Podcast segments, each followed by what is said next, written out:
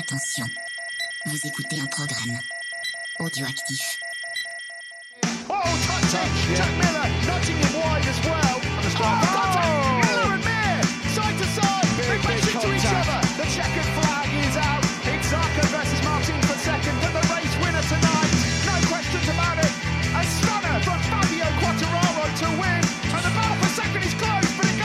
Salut à toutes et à tous, on se retrouve pour un nouvel épisode de C'est qui en pôle, 95e euh, numéro, et on va parler évidemment du sixième Grand Prix de cette saison 2021, donc qui a euh, été marqué par euh, l'accident dramatique de Jason Dupasquier. Et pour m'accompagner pour cet épisode, Olivier. Salut Olivier.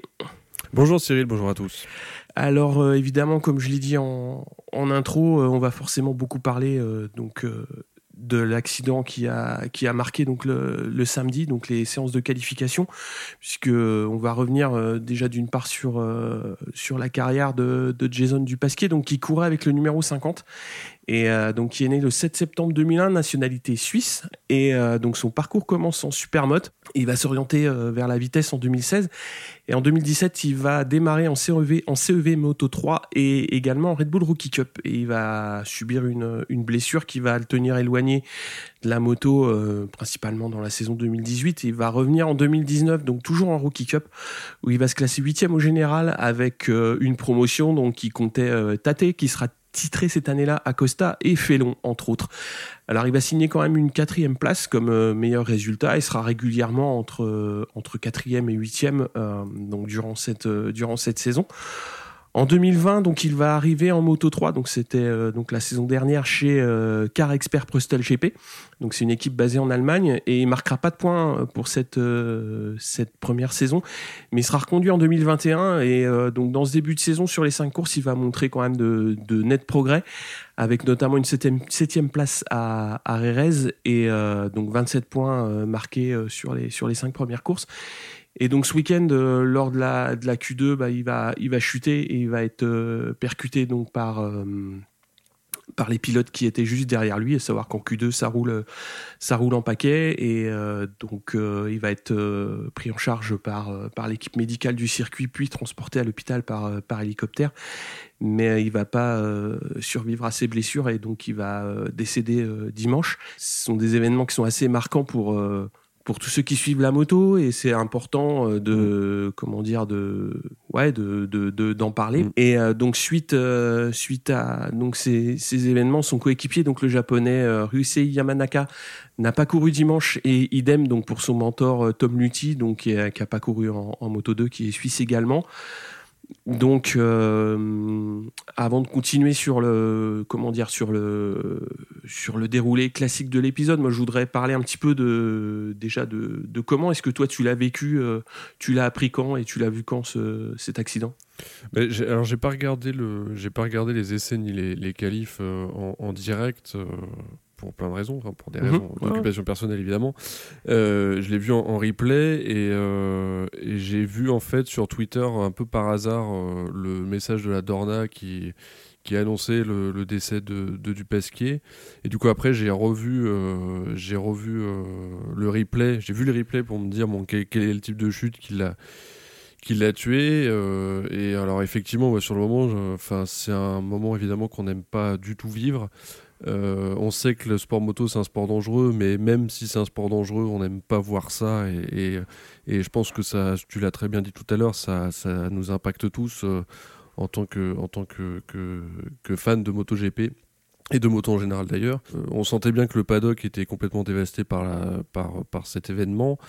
Euh, et même moi, enfin, à titre perso aussi, enfin, c'est des banalités ce que je raconte là, mais c'est toujours des moments où on est un petit peu, euh, un petit peu hagard évidemment. Et euh, ouais, c'était, c'était dur. hein. Moi, j'étais un peu, un peu sonné par la nouvelle là, pendant, pendant quand j'ai appris ça, les deux, les deux heures suivantes, j'étais, j'étais un peu sonné. Ma compagne me dit, me demandait ce qui m'arrivait, et du coup, je lui, je lui ai dit, bah, il y a, il y a un pilote moto qui est mort, 19 piges, en, Ouais, c'est c'est euh, c'est malheureux, mais voilà. Pas grand chose, pas grand chose à dire. hein. C'est Mm. là pour le moment, on se tait, on se recueille et puis euh, et puis voilà. Ouais, moi ça m'a, euh, ça m'a, rapp- enfin, moi, j'ai ouvert euh, rapidement parce que je voulais voir un petit peu ce qui se passait en, FP4. Et évidemment, quand j'ai ouvert, euh, la première image que j'ai vue, c'est l'hélicoptère en piste. Donc, quand tu vois l'hélicoptère en piste, mm. euh, forcément, tu sais que c'est pas c'est pas bon signe du tout. Donc, mm. j'ai remonté un peu le replay. J'ai vu j'ai vu donc la, chute et ça m'a tout de suite rappelé la chute de Pyro. Donc, on avait au Mugello aussi hein, mm. il, y a, il y, a, quelques années où on l'avait vu aussi donc sans mouvement en piste. Et euh, c'est des images qui sont, euh, qui sont impactantes et, qui reviennent euh, à, ces moments-là.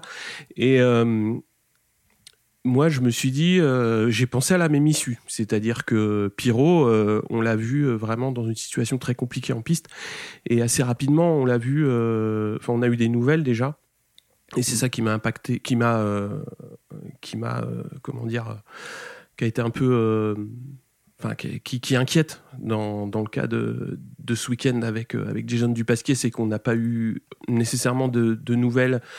Euh, euh, comment dire Ouais, on n'a pas eu de nouvelles. On pas eu de nouvelles du tout, parce que généralement, ouais, on a des nouvelles rassurantes assez vite. Ouais, sur, et, et, voilà. Mais de toute façon, chaque accident est particulier. Là, ce qui s'est passé, euh, c'est un petit peu ce qu'on disait euh, hors antenne. Hein. L'année dernière, on a vu euh, des crashs très très impressionnants où la pièce est souvent tombée du bon côté, avec évidemment des, blessures graves comme Siarine ou, ou d'autres pilotes. Hein. Là, c'est Siarine qui me revient en tête, mais il y a eu d'autres blessés, blessés importants l'an dernier. Mm. Et malheureusement pour, pour Dupasquier, elle est tombée du mauvais côté et c'est c'est malheureux parce que c'est le crash qui, qui laisse aucune chance, quoi.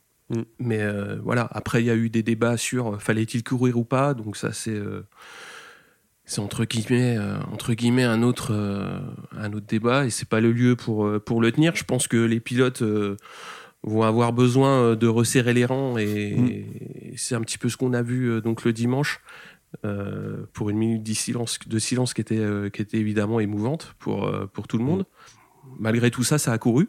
Donc, mm. euh, on va parler des courses quand même, puisque c'est, c'est le but de l'émission, avant tout. Mm. Donc, euh, pour euh, les goodies, donc c'est Damon qui remporte les goodies de la bécannerie pour, pour ce GP. Et donc, on va donner quelques news avec en premier lieu donc la prolongation donc, de Miller chez, chez Ducati. Mm. Et euh, autre point euh, qui m'a, qui est un petit peu étonnant, c'est donc VR46 euh, qui va arriver en MotoGP l'année prochaine. Et il y a pas mal de, rumeurs sur le motoriste. Alors a priori, mm. ce serait Ducati, mais c'est pas si sûr puisque Yamaha a fait une offre quand même assez intéressante. Donc on verra. Ça, ça, dépend de qui prend la décision finale finalement chez VR46. Est-ce que c'est Rossi lui-même ou ou, euh, ou est-ce qu'ils ont tout un team ou est-ce qu'ils regardent juste la thune ou enfin on sait enfin ça, ça, dépend de plein de choses et effectivement c'est très tôt pour, euh, pour être sûr de, de, la décision finale. Ouais, on verra. Donc euh, ouais, a priori euh, Ducati tiendrait la corde, mais ça ferait quand même 8 motos sur le, sur le plateau, donc ça ferait beaucoup. Mais après Tardozzi avait l'air de dire 8 motos ils l'ont déjà fait, pourquoi pas. Mais après il y a, y a, des mouvements un petit peu dans tous les sens, donc on verra bien chez qui ça va se ça va se ça va se solder. Mm. Euh, je te laisse la main pour les deux, dernières news. Oui, alors on a vu aussi euh, Roré Martin, euh, lui qui a repris l'entraînement et qui et qui a commencé à se remettre de sa blessure. et puis Dovi, c'est quand même la grosse news aussi. Enfin, on le suit beaucoup évidemment. Mm. qui va tester l'Aprilia toute cette saison 2021 avec toujours pour cible un retour en 2022. je pense que Dovi, quand il voit les résultats de Alex Espargaro, il se dit que la moto elle marche et donc ça, ça, ça doit le pousser dans le bon sens. Mm. Ouais, clairement. Donc, on va passer maintenant aux courses euh, de ce Mugello donc de 2021. Euh, donc en, Q1, c'est Suzuki, Toba, Acosta et Antonelli qui vont passer euh, en Q2. Donc Suzuki va partir en pôle devant Acosta, Rodrigo, Foggia, Massia et Alcoba qui sont en deuxième ligne. Donc le français Lorenzo Felon partira 24e. En course, donc on a Acosta, Suzuki et Rodrigo qui vont partir très fort On a une grosse chute euh, au premier tour qui embarque Onshu, Mignot, Tate et Keufler. On a Binder, Foggia et Fenati qui se montrent euh, également aux avant-postes. Donc ça bouge beaucoup en tête comme à chaque course en Moto 3. Donc le groupe compte une quinzaine de pilotes. Donc ça passe dans l'herbe, euh, dans la ligne droite des stands. C'est quand même assez, assez chaud. Et Alcoba décroche du groupe de tête petit à petit, où tous les ténors répondent présent. Alors le dernier tour est entamé par Foggia en tête qui va s'arracher pour, pour tenir tête à la meute. Et il va s'imposer devant Massia et Rodrigo. Sasaki fait 4, Binder 5 et Fenati 6, Acosta 7e. Avec euh, Lorenzo Felon qui accroche une 19e place. Alors, euh, on va en glisser quelques mots parce que bah, 19e pour, pour beaucoup c'est pas c'est pas c'est pas foufou mais euh, il est quand même pas trop mal placé dans le deuxième groupe savoir que le premier groupe était était quand même était vraiment loin ouais ouais le premier groupe était quand même assez dense avec 15 pilotes. Et euh, bon bah il est euh, il a été longtemps euh, aux avant-postes dans le deuxième groupe. Donc il y a effectivement un gros écart hein. il, y a, il, y a, plus de il y a, il y a une bonne vingtaine de secondes. Mm. mais bah déjà il y a il y a du mieux et, et ça bosse quoi. Donc ouais, et puis il finit il finit ses courses mm. voilà. Donc donc ça progresse doucement mais sûrement. Ouais Ouais, ouais. Et puis il y, a de la concurrence en Moto 3. Hein, ouais, en Moto 3, c'est très très, c'est très, très dense. Hein. C'est serré. Hein. Et même sur la fin de course, euh, euh tu les vois euh, à 4 à quatre de front euh, au freinage Mugello et c'est assez dingue. Et cette course particulièrement jusqu'à la fin, paquet de 15, ouais, c'est dantesque. Ouais. Au championnat, on a Acosta en tête avec 111 points, devant Mazia 59 et Sasaki 57. Euh, on va passer à la course Moto 2 avec Aldeguer, Chantra, Ramirez et Ben Snyder qui vont passer en Q2. On a Fernandez en pôle devant Loves et Navarro, Gardner Di Antonio et Arbolino en deuxième ligne. Donc en course, Raoul Fernandez et Garner, ce sont eux qui vont partir euh, aux avant-postes. Dalla Porta chute au T1 et Augusto Fernandez donc un petit peu plus loin dans le premier tour. Loves passe Arbolino pour la 3 et euh, les deux Ayo donc commencent à se détacher euh, devant. Donc Viré va chuter à nouveau, donc il commence à être un petit peu habitué. Et Loves va reprendre Garner et devant Fernandez est déjà assez loin. Alors les chutes continuent avec DJ Antonio et Arenas devant Loves grignote les dixièmes et revient à une seconde à 10 tours de l'arrivée et on a Roberts qui tient bien sa quatrième place face à face Bezeki et on a Loves qui va chuter à 6 tours de l'arrivée. Donc c'est un troisième DNF de l'année pour le, pour le pilote britannique. Et Ayo voit ses deux pilotes en tête. Donc Gardner reprend la route Fernandez et attaque euh, le dernier tour euh, proche de son coéquipier. Et euh, donc il va le passer dans les derniers virages et va tenir face euh, donc à, Fernandez et à Roberts qui va prendre là une belle troisième place. On a Bezeki qui fait 4, Schroeter 5 et Augura 6. Alors à noter donc euh, des belles perfs qui sont un petit peu plus loin dans, les, dans le classement. Donc Bobir qui était pas au mieux euh, en début de course. Hein. Il était plutôt, euh, plutôt au-delà de la 15e place et il termine fort à la 8e place. Et surtout Siarine, donc qui prend une très belle 9e place après un début de saison qui était très très compliqué. Mmh. Alors 9e, c'est pas, euh, c'est pas le Pérou, hein, mais vu où il était il y a pas si longtemps, c'est-à-dire bon dernier et très très loin de la tête, ça, ça commence à faire plaisir de le revoir. Mmh pas nécessairement jouer les premiers rôles, mais au moins dans une, dans une situation euh, à l'arrivée nettement plus euh, nettement plus performante quoi. Donc c'est c'est pas un podium mais euh, ça montre que ça progresse quoi. Mm. Au championnat, donc on a Garner en tête avec 114 points, Raoul Fernandez deuxième avec 108 et Bezeki troisième avec 88. Loves est à 66 points. Euh, discussion post-course, de qui veux-tu parler? Ah bah on va parler de Lowe's, non? Ouais, on peut. C'est vraiment dur, euh, surtout qu'il avait fait le plus dur. C'est mm. euh, le se bourrer à, à six tours de la, c'était 6 tours de l'arrivée ou 3 tours de l'arrivée. Ouais, ouais, six, ouais. sachant que ça roulait très fort quand même sur les sur, sur le devant. Euh, oui, dur, une fois de plus, euh, d'autant qu'il fait le plus dur en passant, en passant Gardner. Euh, et là, il allait chercher clairement, la tête, et puis se bourrer à ce moment de la course, ça, doit faire mal au mental. après, bon, on voit qu'il a le rythme en course, hein, clairement. le mec qui s'est roulé, il n'y a pas de souci là-dessus. C'est dommage de faire un résultat blanc alors qu'il se battait pour la tête. C'est toujours pareil, hein, mais ouais, mentalement, ça va être, je pense, dur à ingérer pour le pilote britannique. Bah, ça fait beaucoup. Hein. Là, euh, je sais pas, les deux premières courses, il avait quand même largement dominé les débats. Mm. Euh, et puis là, bah, ça, ça plafonne et ça chute. Donc euh, après, tu peux, euh, tu peux avoir des courses sans, hein, mais là, quand tu, quand tu fais des zéros pointés, c'est Ouais, c'est compliqué. Il faut, faut parfois se contenter, parfois se clair. contenter d'une, d'une belle deuxième ou troisième place, quoi. Mm. Là, ça ouais, va- surtout quand tu joues le championnat, là, tu perds 20 points, euh, ça fait, euh, ça fait très mal. Bah, ça fait tout de suite beaucoup. Hein. Mm. Ça fait tout de suite beaucoup. Là, il commence à être quasiment à 50 points de, de Gardner. euh, bah, euh, c'est, compliqué. Après six courses, euh, Gardner, lui, pour le coup, euh, j'anticipe sur, ce, sur, sur le programme, mais Gardner qui, pour le coup, lui, euh, a, a usé de son talent dans le dernier tour, euh, qui nous fait un dépassement euh, incroyable euh, sur Fernandez dans le dernier secteur. C'était, pour le coup, euh, le- le- l'opposé de Sam Lowe sur la fin de course. Impressionnant. Moi, ça m'a scié. Clairement, avoir le... Enfin, c'est un risque qu'il a pris. hein. Il, aurait, il aurait très bien pu se bourrer aussi, hein, mais, euh, mais il se bourre pas et il gagne la course. Ouais, mais il était propre. Moi, j'ai trouvé que c'était Ouais. propre. Après, euh, Fernandez, on voit un petit peu le- la même topologie de course depuis le début d'année. hein. C'est-à-dire que c'est un pilote qui est très très fort, très très rapide sur les deux premiers tiers de course. Et après, ça a tendance à, à, à ralentir un petit peu. Alors après, euh, on va relativiser. hein. Quand je dis ralentir, euh, c'est-à-dire que le mec, il a réussi quand même à mettre euh, plus d'une seconde à tout le plateau Moto 2. Mhm. Et euh, bah évidemment, après, il se fait reprendre par, par Gardner dans le dernier tour. Et puis Love, c'était pas loin de le reprendre, mais quand même, mine de rien, même si Love se chute pas, il, il réussirait. Il, il resterait troisième Mm. et euh, là bon bah vu que Love the chute il fait deux hein, donc ça reste quand même une pour un rookie une performance très très très très importante Ouais. après euh, voilà c'est c'est juste ça c'est il, Bah, il a toujours un petit peu la même topologie de course mais euh, Ouais, tu sentais bien qu'il était sur des œufs en fin de course. hein. Peut-être que sur- ouais, sur le plan pneu, évidemment, il a dû ça. cramer, euh, il a dû cramer ses pneus en début, mais il reste sur ses roues au final et, et il fait deux quoi. Donc, euh, donc Mm. Après, top. ça reste un problème de riche. Quand tu, Oui, c'est quand ça. tu réduis le rythme, euh, quand tu réduis le rythme et que tu, restes euh, sur une, sur une belle deuxième place quand même Ouais, assez ouais, confortable, ouais, je pense que ça va. Quoi. Surtout quand t'es rookie. quoi. Exactement.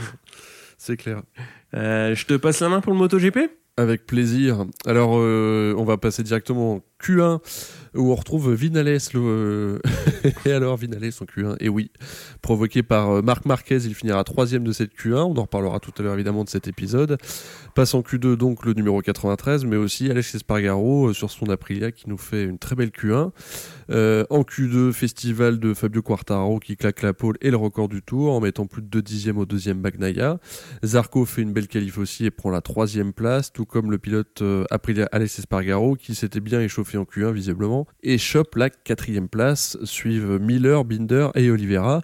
Les pilotes officiels Honda, Marquez et Paul Espargaro ferment la marche dans cette Q2. Alors la course, elle, elle a même pas commencé que quelqu'un s'est déjà bourré. Euh, Bastianini percute Zarco au moment de la mise en grille. Heureusement pour le français, cet incident n'a apparemment pas de conséquences sur les performances de la moto.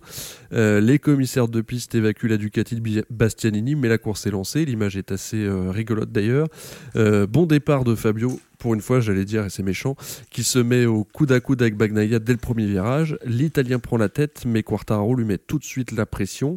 Oliveira, lui, pendant ce temps-là, jaillit de la troisième ligne et s'installe en P3 pour quelques virages, et il se fait doubler par Zarco quelques instants plus tard. À la fin du T1, le top 3, c'est donc Bagnaia, Quartararo et Zarco. Marc Marquez lui perd l'avant dans le deuxième tour. Sa chute fait perdre beaucoup de temps à Morbidelli qui l'évite euh, assez miraculeusement. Quelques instants plus tard, Magdaya, bah, lui, se bourre aussi euh, sous la pression de Fabio euh, en passant euh, sur la bande blanche un peu trop large sur, sur le droite. On a donc nos deux Français en tête de la course et là, c'est là on a évidemment le cœur qui bat à 1000 à l'heure. Après quelques passes d'armes entre la Ducati à la vitesse de pointe supersonique et la Yamaha à l'aise dans le sinueux, Quartaro finit par faire le break et part tout seul devant. Miller, lui, quatrième, se fait presser par les deux Suzuki qui s'impatientent. Au huitième tour, Rinsemir arrive à passer Miller qui rate quelques points de corde et Binder en profite aussi. Pendant ce temps-là, Quartaro a déjà, lui, 1,7 secondes d'avance sur euh, Zarco deuxième. du coup, bah là, euh, c'est un peu, euh, c'est un peu le all shot sur toute la course pour Quartaro. Pas grand chose à signaler. Zarco va résister assez longtemps à Oliveira qui se fait de plus en plus pressant. Et derrière, les Suzuki rattrapent le bus. Oliveira prend l'avantage au 16e tour. Zarco, lui, il a l'air de souffrir le pauvre. Mir le passe un tour plus tard et Rins passe aussi au tour 18. Zarco se retrouve donc cinquième. Et mais l'avantage, c'est qu'on se dit qu'il a pas grand chose à craindre de Minder 6 qui est une demi-seconde derrière. Mir, pendant ce temps-là, du coup, est passé troisième et a rattrapé Oliveira. Quartaro est loin devant. Euh, lui, enfin, on, le filme euh, histoire de voir qu'il se bourre pas, mais il, est il a plus de 3 secondes d'avance pendant ce temps-là. Euh, et on a une autre bourre, celle de Rins. J'allais dire, c'est pas une surprise, mais le pauvre se bourre à 5 tours dans l'arrivée en essayant de rattraper son compatriote et coéquipier Mir. Euh, c'est son quatrième résultat blanc d'affilée à Rins. Là aussi, on, va peut-être un peu en reparler. Euh, les positions de la tête ne changeront plus jusqu'à la fin, même si à un moment Zarco revient assez fort sur Mir et Oliveira, mais le trou est fait, il n'y arrivera pas. Euh, classement final donc, victoire magistrale de Quartararo, Oliveira deuxième, Mir troisième, Zarco quatrième. Binder 5e, Miller 6 et Alex Espargaro 7e au championnat. Quartaro euh, a une belle longueur d'avance euh, sur le deuxième avec 105 points, Zarco 81 points et Bagnaia est troisième avec 79 points. Je pense qu'on va commencer par la masterclass de Quartaro. Qu'est-ce que tu en penses bah, C'était beau. Hein. C'était euh, alors tout le monde attendait, enfin moi le premier, hein, j'attendais une grosse perte d'Educati euh, au Mugello, bah, d'une part à domicile, puis c'est un circuit qui, colle bien aux, spécificités de la bécane. Donc, euh, j'attendais plus euh, des, grosses perfs de leur part. Hein. Après, quand tu vois la, physionomie de course, bah, Cartaro toujours aussi fort en qualif. Et ça, euh, mine de rien, ça, ça l'aide beaucoup dans le sens où, euh, bah, a priori, lui, il a progressé aussi et la moto sur la gestion des départs, ce qui fait que euh, bah, il, perd beaucoup moins de position qu'à une époque, à tel point qu'il peut, qu'il peut aller jouer le all shot euh, avec avec justement les Ducati euh, qui avait mm. une petite avance de ce point de vue-là euh, en début de saison. Et puis après, à partir du moment où il réussit à, à prendre la tête et à se détacher un tout petit peu, il, il, joue bien le coup dans le sens où bah, de toute façon son rythme de course est, est quand même très très très élevé et mm. derrière vu que ça bagarre un petit peu bah forcément ils perdent un petit tous un petit peu de temps ce qui lui permet de creuser un trou après, il y a la chute de Bagnaia qui, qui aide un peu. Euh, qui fait un concurrent de moins pour remonter, mais euh, c'est une course tout en maîtrise et ultra performant. Sur le plan mental, grosse maîtrise aussi. Hein. Enfin, pouvoir, faire des passes d'âme avec Zarco en se disant de toute façon, si je lui mets une demi-seconde sur avant le dernier virage, je sais qu'il va pas me rattraper, donc je fais ma course, je travaille et ça va payer. C'est euh, c'est un truc pour le coup qui l'année dernière n'avait il l'avait pas. Cette année il l'a. C'est euh, c'est tout simplement dingue quoi. Enfin, et impressionnant. Je trouve. Ouais, il faudrait, euh, faudra à la limite regarder un petit peu plus ses débriefs pour voir si il y a un gros travail avec le team ou si c'est un travail plus individuel sur lui, mm. sur sa gestion de course ou voilà, à la limite si, si on croise un jour, mais je crois que c'est pas, pas prévu. mais, euh, mais ouais, ouais, c'est, moi je trouve que c'est vraiment impressionnant de voir une course comme ça euh, où euh, je dirais pas que la moto elle est pas, elle est pas faite pour le circuit, quoi, parce qu'il prouve le contraire. mais il, est, il est ultra à l'aise, il est très performant, surtout le week-end. Il est là quasiment toutes les séances. Évidemment, en Q2, il est toujours là. Et, il court tout seul en qualif. Euh, ce, qui, qui est un, autre point commun avec Lorenzo. Mm. Euh, et, non, c'est impressionnant quoi. Après, euh, ouais, effectivement, il commence à avoir un petit peu d'avance au championnat. moi, j'aurais toujours dans un coin de la tête le, problème de syndrome d'éloge qui, qui, qui l'a fait chier à Rérez et qui a fait perdre pas mal de points. Mais bon, de toute façon, il en a encore un bon paquet. Il y a encore beaucoup de courses. Il est présent tout le temps, quelle que soit, euh, que soit la topologie de course. Il, sait toujours euh, tirer le meilleur. Quand Mm. il est dominant, euh, il est pas inquiété. Quand il est un petit peu en retrait, il sait, il sait Il justement. doubler. ouais, ouais, ouais. Il sait doubler Mm. et se placer, être patient aussi. Mm. Il sait être patient et finir fort. Donc, donc c'est des, des qualités qui vont servir tout au long de la saison. Quoi. C'est clair. De qui tu voudrais parler après? Bah, de KTM, je pense que c'est la grosse info, euh, la grosse info de ce week-end, c'est que euh, ils ont enfin trouvé un truc, Mm. euh, comme tu as écrit. Ouais, ouais. Bah, c'est écrit, j'allais, j'allais exactement écrire la même chose de toute façon tout à l'heure hier. C'est, c'est, c'est assez dingue. Oliveira qui finit deux alors qu'on les voyait, qu'on les avait quasiment oubliés dans les débriefs, sauf pour en dire du mal et c'était pas bien.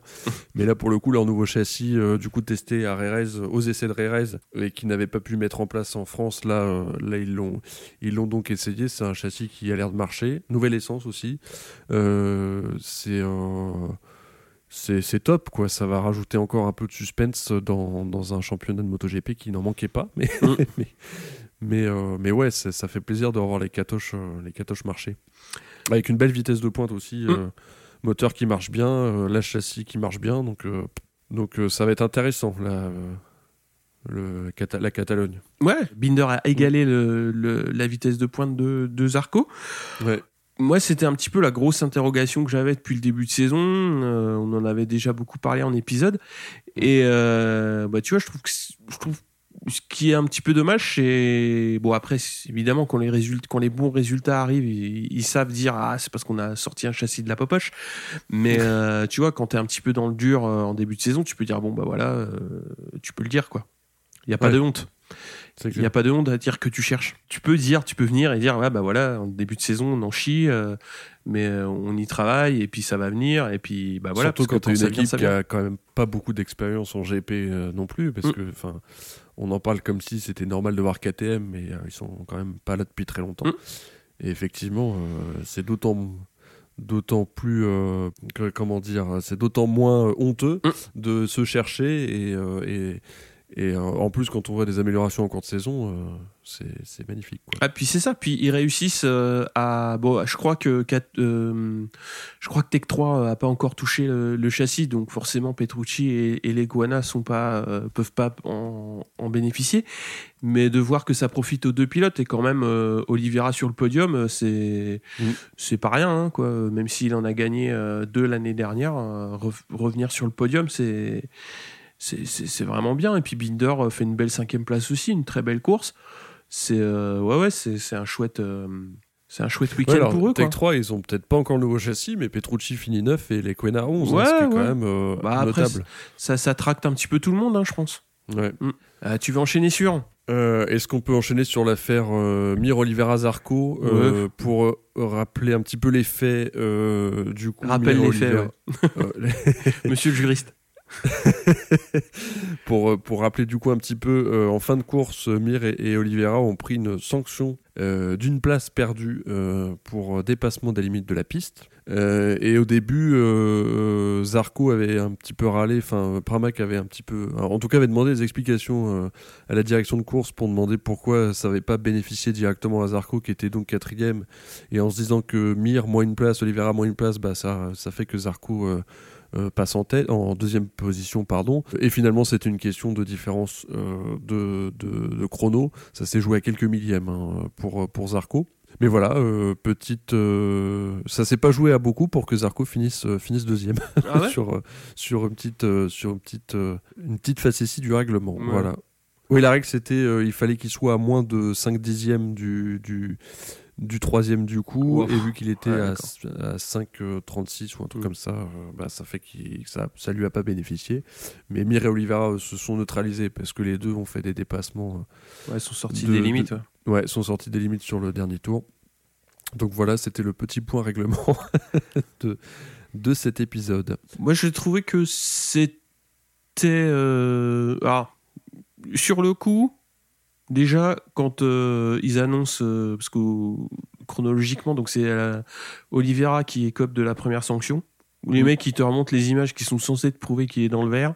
Et rien que là, tu te dis, euh, ok, euh, bon, d'accord, euh, il y a du vert, il y a du blanc, il y a des roues, mais euh, va m'expliquer que le point de contact, oui, alors tu comprends le point de contact, il est dans le vert, machin, avec les caméras. alors, Il y, a- il y a une bouloche du. Ouais, c'est ça. Le verre. ça se joue à la bouloche quoi. Et moi je veux bien, mais a priori ils ont d'autres caméras pour gérer euh, les, les les zones de, de ce type-là. Mais à la réalisation euh, de la Dorna, euh, donc moi quand tu me sors ça et qu'ils ont dit ouais Olivera déclassé, je pff, ouais, je trouve que c'était très sévère et après bon qui rééquilibre en, en disant bah bah Mir est sorti aussi. Bon pff, il est peut-être oui c'était pareil.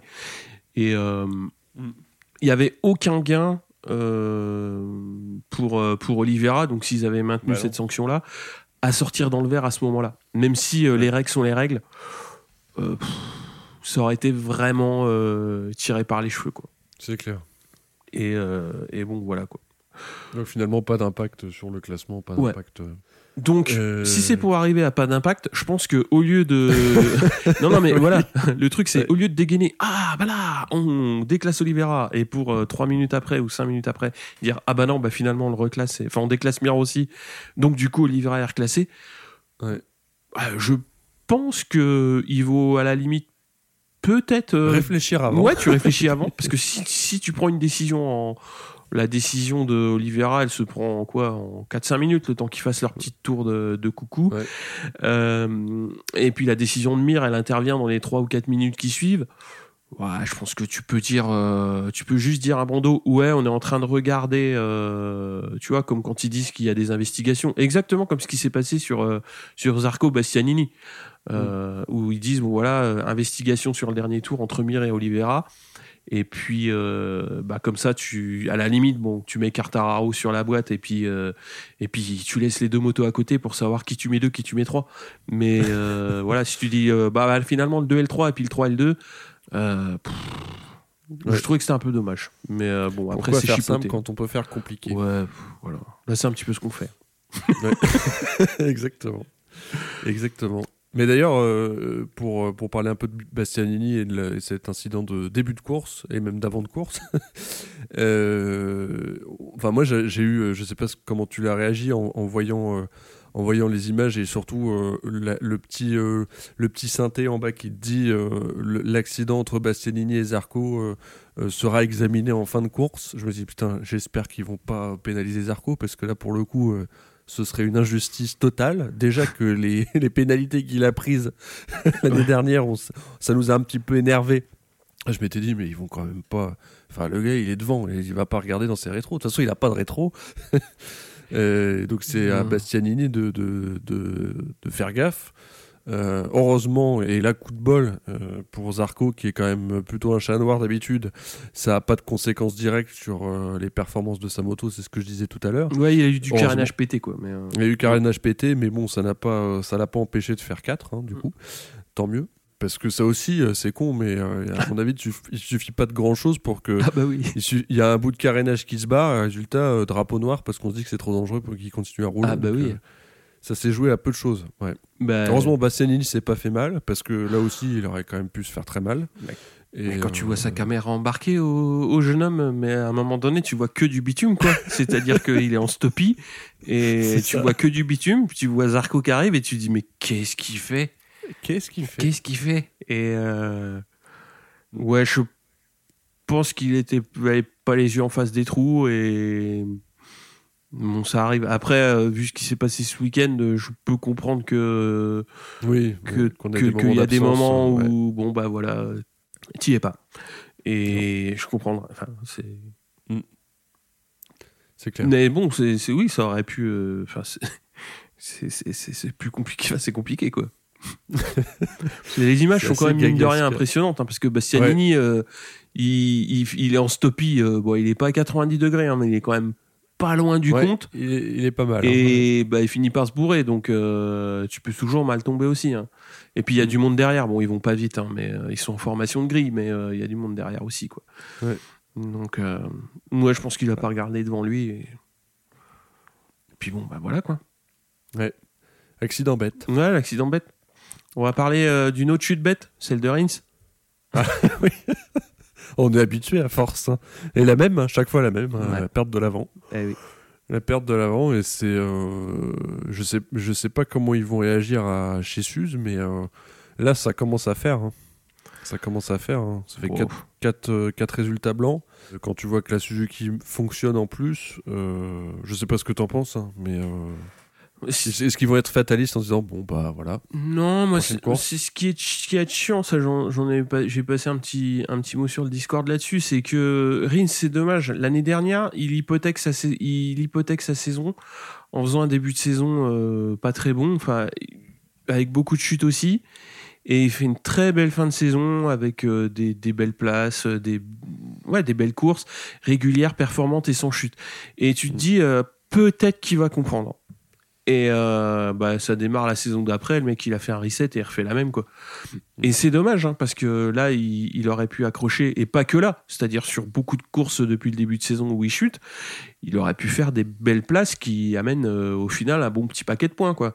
Bah parce ouais. que parce que je pense que il pouvait. euh, mais bon après c'est comme ça, hein, c'est la course. Bah il pousse, il pousse euh, et puis bah et puis voilà il chute quoi. Et il chute beaucoup, il chute beaucoup trop. Ce que fait pas Mir et c'est pour ça que Mir a été champion l'an dernier et que Ouais. personne ne le voyait venir et tout le monde voyait plutôt Rins. Et bah voilà, Rins c'est un pilote qui est qui est rapide mais qui a tendance à trop surrouler comme d'autres par le passé. Ouais. Donc il chute. Sauf si, sauf s'il réussit justement à, à changer, bah, il va plafonner. Mm. Il va plafonner comme un pilote qui, qui va faire une saison avec 12 courses au lieu de 19. C'est ça. C'est dommage, hein, parce que c'est un. Moi, j'aime bien son style hein, euh, Ouais. de pilotage très droit, très... mais bon, ça paye pas. Mm. voilà. Ouais. C'est dommage. On parle un petit peu de Zarco? Zarco fidèle à lui-même en ce début de saison, ça fait vraiment plaisir à voir. Euh, il marque des points. Le- lui aussi, on parlait de Quartaro tout à l'heure qui panique pas, mais alors pour le coup, euh, mentalement, lui c'est pareil. Tu sens bien qu'il joue le championnat et pas, et pas euh, la victoire de course. Donc euh, il, gère ses, il gère ses courses très bien et puis il engrange des points. euh, où Il n'y a, il y a pas grand chose à, à dire, quoi. C'est bravo l'artiste. hein. Là-dessus aussi. On aimerait bien qu'il gagne une course Ouais. quand même, hein, on va pas se le cacher, mais, mais, euh, mais il est deuxième avec 81 points, deux points devant Bagnaia. euh, c'est que du bonheur, quoi. Mm. C'est que du bonheur. Ça pourrait être encore plus parfait, encore une fois, avec une victoire, mais c'est déjà bien. Ouais, moi je trouve que à chaque course, il, sauf une, mais à chaque course, il fait le meilleur résultat possible. Ouais. Si tu parlais de rendement, c'est le pilote qui a le meilleur rendement. C'est-à-dire que il va pas euh, partir trop fort puis s'écrouler, il va pas euh, s'économiser et partir trop tard. Il est toujours dans le bon niveau au niveau du curseur.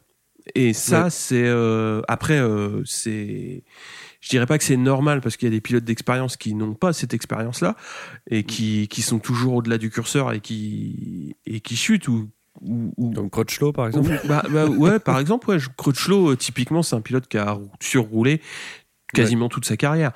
Euh, et, et voilà. Mais euh, je trouve que depuis, depuis le début de saison, et déjà l'année dernière, en- quand tu regardes euh, Ouais. au, au final, peut-être pas sur le tout début d'année parce qu'il avait besoin de, de connaître le package, on va dire, mais euh, toute la deuxième partie de saison, où il est très performant en Q2, où il fait euh, des très belles courses, à chaque fois, il exploite au mieux le matériel, les conditions et son pilotage.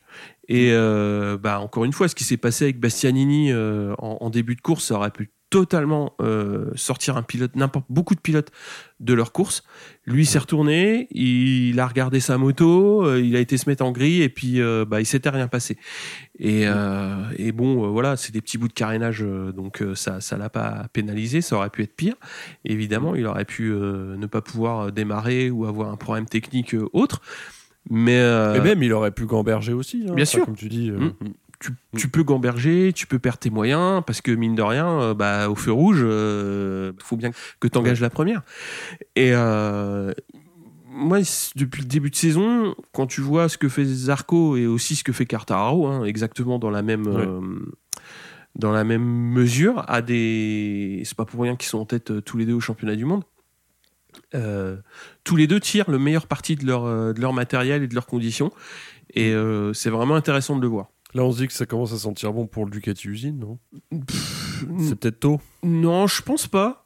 Parce que, parce que Miller a signé déjà, parce que Bagnaia euh, est performant aussi, et parce que Zarco il est bien chez Pramac, je pense. Je pense qu'il a Mm. trouvé ses marques.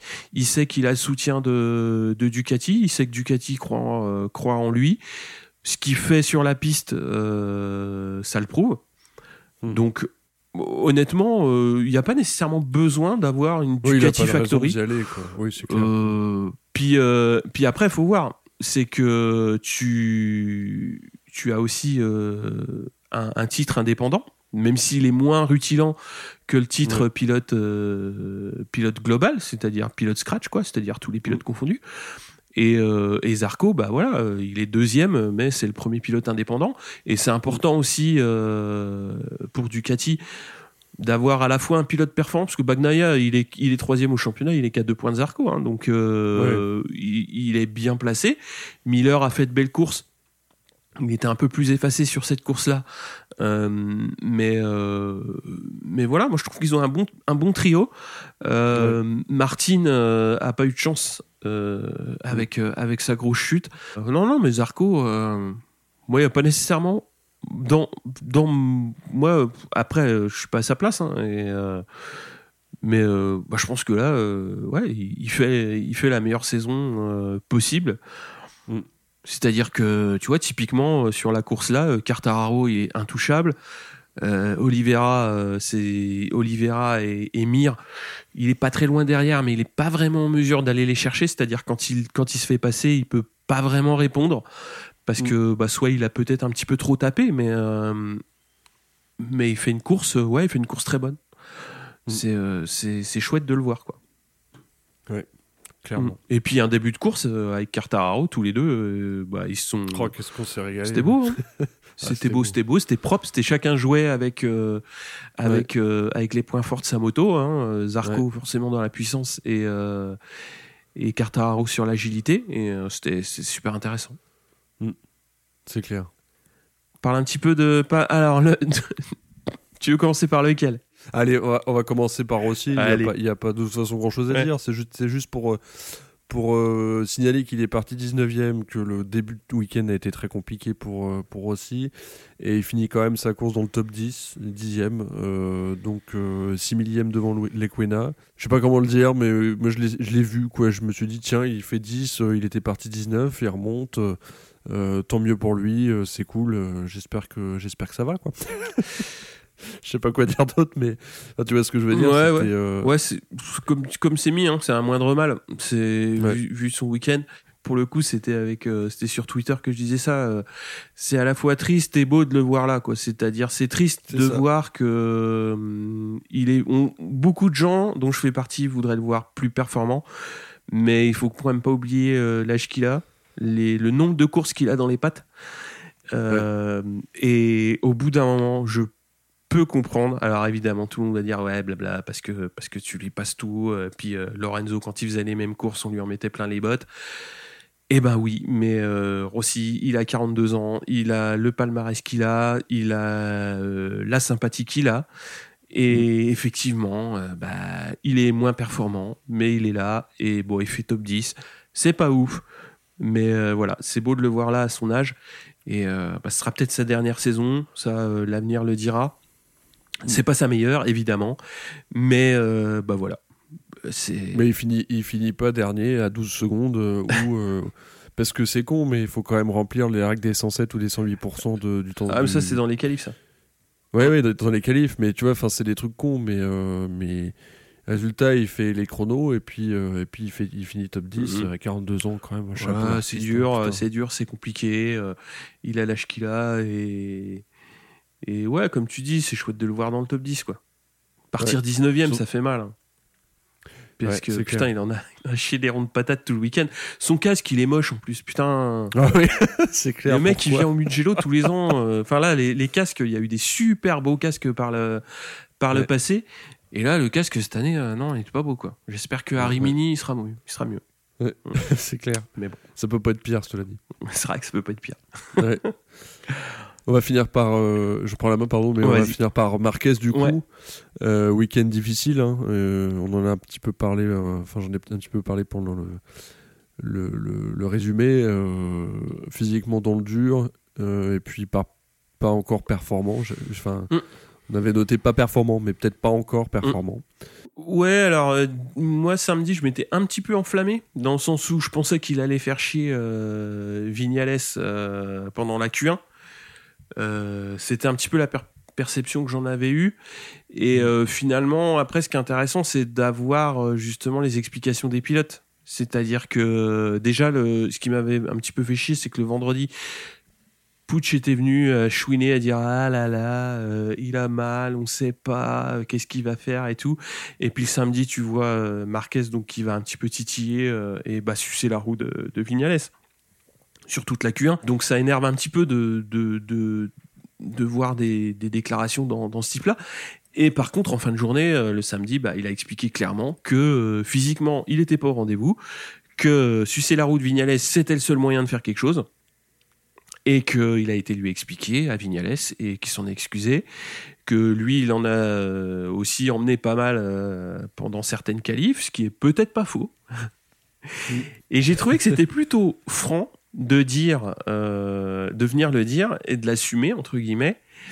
Mais euh, je trouve un petit peu dommage qu'il y ait personne au HRC pour euh, pour lui, pour le comment dire, parce que voilà, enfin sucer des roues c'est bien parce que ça te permet justement, comme il l'a fait, de prendre la petite aspi ou de prendre les petits dixièmes qui font que Vignales est, est 13 et euh, Marquez euh, passe, en, passe en Q2. Mais euh, ça te fait, entre guillemets, un tout petit peu plus beau que tu ne l'es, mais t'es que 11e. C'est pas le bout du monde. T'as pas, pas révolutionné ton, ton week-end. et en plus, t'as surroulé, parce que sucer la roue, c'est c'est surrouler. Tu peux pas surrouler, on en parlait avec, avec Crutchlow, mais tu peux pas surrouler toute ta carrière. Et tu peux pas surrouler tout un, euh, tout, un, tout un championnat. C'était, et ça, on le verra, on l'a vu le dimanche. Bah, il est parti 11, il s'est accroché, il s'est accroché, il s'est accroché, et c'est pas passé. Il va peut-être falloir qu'il soit un petit peu plus patient.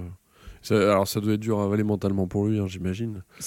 Euh, vu l'habitude qu'il avait d'être au très très haut niveau, mais il va falloir qu'il apprenne justement à être, à faire, à, pas passer en Q2, mm. à faire des Q1 à être dans le ventre mou, comme on aime le dire, de, mm. du, des courses, euh, à rouler en groupe. Euh, alors c'est ça, il a, ça, ça non plus, il n'a pas l'habitude, hein, le pauvre. il, il, avait tout le temps 10 secondes d'avance. Bah ouais, mais quand tu vois sa saison 2019 où il domine largement le plateau, où il n'a pas besoin de surrouler, il est tout en maîtrise, euh, tout ce que tu veux, etc., etc. Là, tu ne peux absolument rien dire. Et euh, bah, faut accepter euh, dans, dans, la condition physique qu'il a, puisque a priori le bras va mieux, mais ça provoque des problèmes d'épaule. Bah oui, il va falloir accepter. Euh, bah là, c'est un petit peu ça, c'est-à-dire d'être en, en, troisième, quatrième ligne. Et puis d'engranger, euh, d'engranger du roulage, de bah, l'expérience, enfin de, de, de se refaire le physique qui va bien. Quoi, de se refaire le physique, le mental, enfin tout quoi. Mm. Effectivement, ouais. ouais. Patience, Marc. bah, c'est ça, en fait. Et c'est ça qui est un petit peu dommage, c'est que, c'est que samedi après-midi, tout, le monde, lui est tombé sur le cul. Euh, parce que ça fait, ça fait chier un petit peu tout le monde de voir un mec qui a 8 titres de champion du monde euh, euh, jouer, à, jouer au Yoni Hernandez d'il y a, a 5-6 ans, quoi. Parce que Yoni Hernandez, il avait que ça à faire. Il pouvait pas faire autrement. Et voir Marquez faire ça, c'est un petit peu dommage. Et on l'attend pas là. Après, je trouve ça plutôt bien qu'il l'ait expliqué. Ouais, et ce qui est assez inhabituel. Hein. Enfin, tu vois, dans la communication Tout à fait, euh, très maîtrisée mm. toujours de, la team Marquez, euh, de voir euh, qu'il a dit oui, c'est vrai que je suis pas bien physiquement, donc j'ai besoin de ça pour rouler mm. moins mal mm. que, que, je peux le faire. c'est un changement aussi dans la communication que j'ai trouvé intéressant. Enfin, notable en tout cas. Ouais, c'est notable. Et puis après, bon. Maintenant, il va falloir qu'il arrête et encore une fois qu'il soit patient, bah que, que, que, Enfin, il a le temps, quoi. Il, rien n'est pressé. Euh, de toute façon, vu comment tu vois comment ça roule devant, euh, enfin, si force pour, euh, si force pour essayer d'avoir le niveau du top 3 ou du top 5 qu'il aura, qu'il aura pas, enfin, on peut dire ce qu'on veut, il a tout le talent, effectivement, il a énormément de talent, mais il s'est fait très très mal. Euh, aussi bien sur le plan physique que sur le plan mm. mental évidemment. Euh, après, il faut récupérer, il faut euh, retrouver de la confiance, savoir à quelle vitesse tu peux rouler. et ça, ça se fait pas en trois courses, ça se fait pas. c'est à se demander si ça se fait même pas en, en une saison, tu vois. Enfin. Bah, c'est ça, c'est que moi quand je le vois faire ça avec Vignales, donc pour, pour aller chercher une onzième place sur la grille, euh, le jour où il va un petit peu, euh, enfin où il va réussir à franchir un cap et être un petit peu plus devant, bah il va faire pareil avec, euh, tu vois, il va faire pareil avec du Zarco, avec du Mir, avec avec Cartararo peut-être, je sais pas. Enfin, ça va être chiant quoi. C'est-à-dire que, tu vois, je préfère, moi clairement, je préfère voir un Cartararo Enfin, là, la Q2, euh, elle est, elle est magistrale. Hein. C'est-à-dire que il part, il est tout seul. Hein. Enfin, et puis il claque sa pendule, et puis, euh, et puis voilà, tout le monde est. Enfin, et puis c'est record de piste, et voilà, on rentre, on met les chauffantes, et puis salut, mais... mais non, mais voilà. Enfin, c'est, euh, c'est voilà, et puis, et puis il y a pas, il y a pas à discuter quoi. Après, en course, ça peut être différent, mais avec, euh, avec euh, à la baston avec Marquez évidemment. Mais euh, ouais, la marche elle est encore haute pour lui pour retrouver la performance qui l'amènera sur un podium quoi. Moi j'en ai un peu peur. Hein. Le problème moi c'est de le voir gâcher les dimanches comme ça quoi. C'est-à-dire qu'au moment. C'est ça ouais. Il y a, Non, en fait, oui, en, voulant gagner du temps, il perd du temps en fait, et il perd du roulage, il perd, il perd du, du, du, ouais, enfin, il perd des kilomètres en fait, et c'est euh, c'est pas un bon calcul. Enfin, après, c'est facile à dire. Hein, c'est bah, tout à fait. Hein. Évidemment, C'est facile à dire euh, d'où on est, mais euh, bah, c'est aussi pour ça qu'on fait le podcast, quoi. Oui. c'est que. C'est clair. Ouais, non, mais tu, tu vois, ce serait, ça serait marrant de, de savoir si s'il si, y a cette remise en question, tu vois, le dimanche après la course où tu regardes la feuille des temps et tu te dis ah merde putain si j'étais pas tombé euh, j'aurais peut-être fait 5 euh, 6 euh, bon peut-être pas 5 parce qu'il aurait été dans le rythme de Binder quoi mais après Binder il a perdu. Mais au moins top 10 quoi. ouais bah ouais il a un top 10 dans les pattes quoi. Hmm. mais bon. Après c'est comme ça hein. c'est on va passer aux autres courses parce qu'il y a beaucoup de choses à dire. Alors on va essayer ah d'aller à, l'essentiel, on va commencer par le French Superbike qui courait à Lednon, donc en 600 et en 1000 de bise euh, a fait le plein, c'est-à-dire qu'il s'est imposé sur les 4 courses et enfile les 11 succès au total euh, sur Kawasaki, donc sur les deux catégories euh, confondues, et il est évidemment en tête.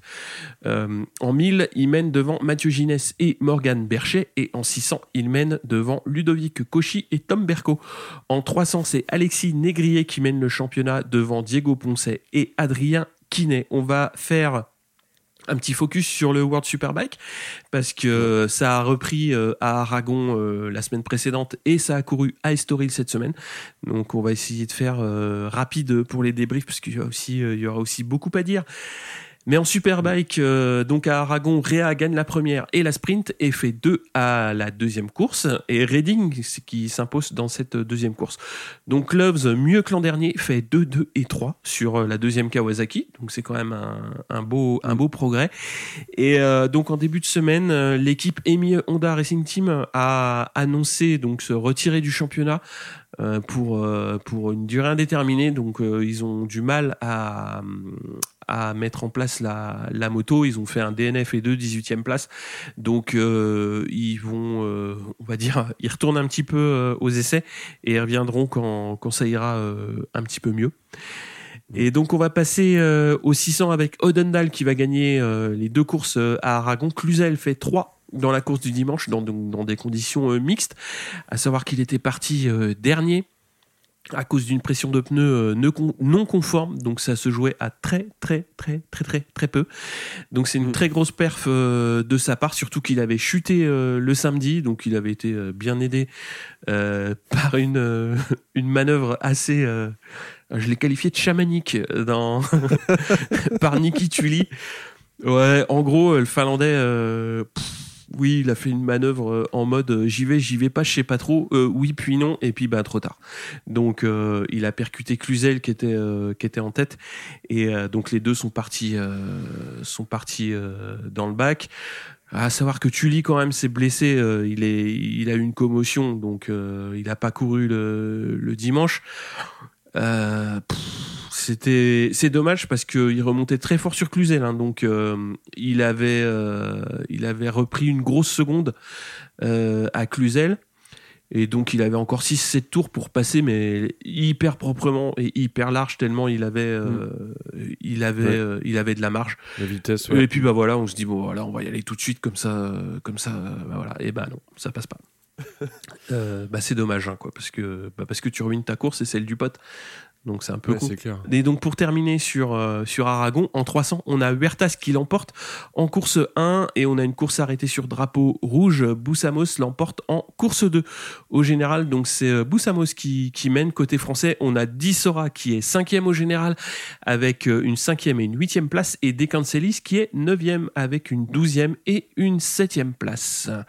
À savoir que les 300 n'ont pas couru à Estoril, mais par contre les Superbikes euh, couraient. Et c'est donc euh, Redding qui s'est imposé le samedi. Et euh, Jonathan Ray qui gagne les deux du dimanche. Au général, Ray est en tête devant Razgatioglou et Redding. Réa compte déjà 35 points d'avance. Donc ça commence en 4 courses.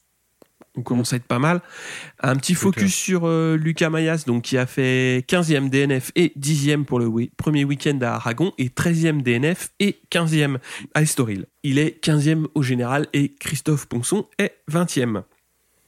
En super sport, donc on a Odendal qui va à nouveau s'imposer le samedi. Cluzel fait 3 avec une arrivée très serrée euh, avec 5 pilotes en une seconde. Et on a Caricasulo qui était en pôle mais qui a chuté et qui finit 12e. Donc le dimanche, c'est Egerter qui s'impose devant Bernardi et Eutel. Caricasulo fait 6e et Cluzel 12e qui a fait une sortie au T1 à l'entame du, du dernier tour. Donc c'est euh, dommage, il aurait pu euh, espérer mieux sur, euh, sur cette course.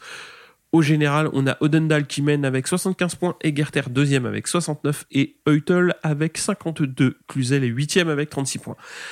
Euh, on va continuer avec euh, le Moto America. Donc, euh, ça courait en Virginie donc le week-end dernier et c'est Baz qui fait quatrième euh, en course 1 et qui fait deuxième en course 2. Donc, quand même 13 secondes derrière euh, Jack Gagné sur euh, Yamaha. Ça fait un sacré trou, mais un premier podium pour euh, Baz dans la catégorie, ça compte. Ah bah, Il est huitième au général à 44 points derrière Matthew Schultz et surtout Jack euh, Gagné qui est sur trois victoires. Donc, ça, c'est un gros client, notre ami. Mm. Quelque chose à ajouter? Si on a le temps, euh, peut-être parler un peu du GMT, euh, parce qu'évidemment, c'est euh, la team qu'on suit en, en, en super sport. Euh, on espère que les résultats vont arriver, parce que là, c'est euh, le coup du sort, euh, le coup du sort à, à Aragon, avec la, la chute de, de, de Cluzel, euh, aidé par son copain Touli. Bon, ça, ça, ça fait chier, pardon d'être euh, un peu vulgaire, mais c'est, je pense qu'on s'est un peu tous dit ça en voyant le, il, il a, il a dû Le- avoir le les oreilles qui sifflent le tulé. Hein, parce que j'en ai balancé. Euh, et puis, euh, alors, il, il fait quand même, euh, il fait quand même une très belle course 2. hein, ça, c'est euh, quand même à signaler. Faire finir troisième euh, sur le podium euh, en étant parti dernier, ça montre qu'il en a sous la poignée. Donc ça, c'est cool. Euh, maintenant, Estoril, ça s'est pas euh, complètement confirmé. Il va falloir, euh, il va falloir confirmer. il fait 3 si, pardon, le, le- le Mm. samedi à Estoril, mais c'est encore assez irrégulier. On espère que pour le GMT que ça va, que ça va commencer à payer. Ouais, faut consolider. faut consolider. Caricasulo, euh, bah, il fait pôle hein, quand même. euh, euh, À Estoril. Donc, ouais, il fait le taf. Je pense qu'il il est, il est là où on Ouais. l'attendait. Enfin, je pense pas qu'on l'attendait faire direct euh, des, des podiums tout de suite, mais, euh, mais euh, il est là, quoi. Il est au niveau de la moto, Mm. quoi. Enfin, il utilise la moto comme il est, comme c'est possible de le faire. Donc, euh, donc c'est, euh, c'est plutôt une bonne Mm. nouvelle. J'espère que les, les deux vont, vont encore progresser pour, pour apporter des beaux points pour le GMT. Ouais. ouais. Ouais, de toute façon, on va continuer à, à les suivre. Et euh, ouais, c'est c'est intéressant d'avoir deux courses par week-end en 600. Ouais, c'est clair. Mm. C'est c'est chouette. On va se quitter, évidemment, euh, en ayant une grosse, pens- grosse pensée pour euh, tous les proches de Jason Dupasquier. Mm. tous ceux qui l'ont croisé sur le paddock, puisqu'il y a eu beaucoup de marques d'affection, hein, notamment de, enfin tout le paddock qui y est allé, euh, notamment, notamment Tom Lutti qui est évidemment très affecté par, par, par ce drame. Mais évidemment, on voulait clôturer cet épisode ben, en, adressant une grosse pensée à, à, tous ses proches et à son équipe et à mmh. tous ceux qui l'ont croisé. Et on vous donne rendez-vous pour la prochaine course, donc qui va se dérouler le week-end prochain sur le circuit de Barcelone, course à 13h, puisqu'il y a aussi de la F1. Et on se retrouve sur, sur le Discord. Et ben voilà, on vous souhaite à tous euh, une bonne fin de semaine et on se retrouve pour euh, le débrief de Barcelone. Allez, salut Olivier. Salut. Et salut à tous.